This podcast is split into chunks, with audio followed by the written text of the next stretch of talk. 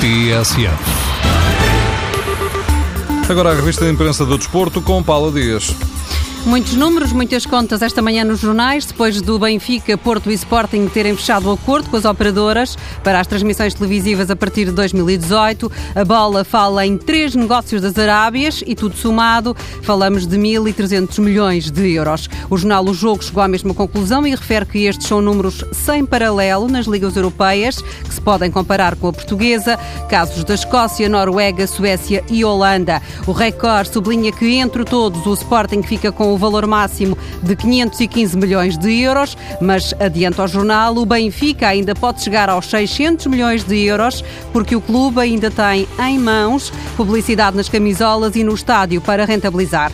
Descalabro, péssimo final de ano, suprema humilhação. Os jornais desportivos carregam nas críticas ao Futebol Clube do Porto por causa da derrota com o Marítimo para a Taça da Liga. O jogo destaca que houve assobios e lenços brancos para Lopetegui, mas a culpa é de toda a equipa. O Record conta que depois do que aconteceu, Elton reuniu a equipa para pedir perdão aos sócios, mas escreve o jornal, as desculpas evitam-se. Para a bola, o que se viu ontem no Dragão foi um futebol portista feito de erros e mais erros, num ensaio terrível do líder do campeonato antes da ida a Alvalade no sábado. Grimaldo dá hoje uma entrevista à bola depois de acertar a transferência para a Luz. O espanhol considera que o Benfica é o melhor que lhe podia ter acontecido e quer festejar grandes títulos. Grimaldo revela que Luís Felipe Vieira lhe pediu para dar o melhor desde o primeiro dia e dar alegrias aos adeptos.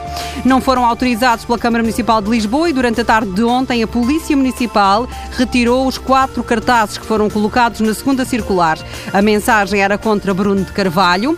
Nem Champions, nem taça, nem cérebro, nem liderança, nem poupança. As mentiras já doem. O Sporting está em risco, acordem. A Autarquia de Lisboa vai investigar, tentar saber quem colocou lá os cartazes. Para já há uma coima contra desconhecidos. Rafa Benítez está em destaque nos jornais espanhóis depois de se ter queixado de uma campanha da imprensa contra ele. O AS faz título com estas queixas e fala de um Benítez entre a conspiração e a paranoia e a marca sublinha que o treinador partilha da ideia do presidente de que há uma campanha contra o Real Madrid. O mundo deportivo simplesmente diz que o treinador se está a fazer de vítima. Esta tarde o Real joga no Santiago Bernabéu com a Real Sociedade e depois de tudo o que se disse e escreveu, tudo indica que Rafa Benítez ainda vai estar sentado no banco. A revista de imprensa do desporto com Paulo Dias.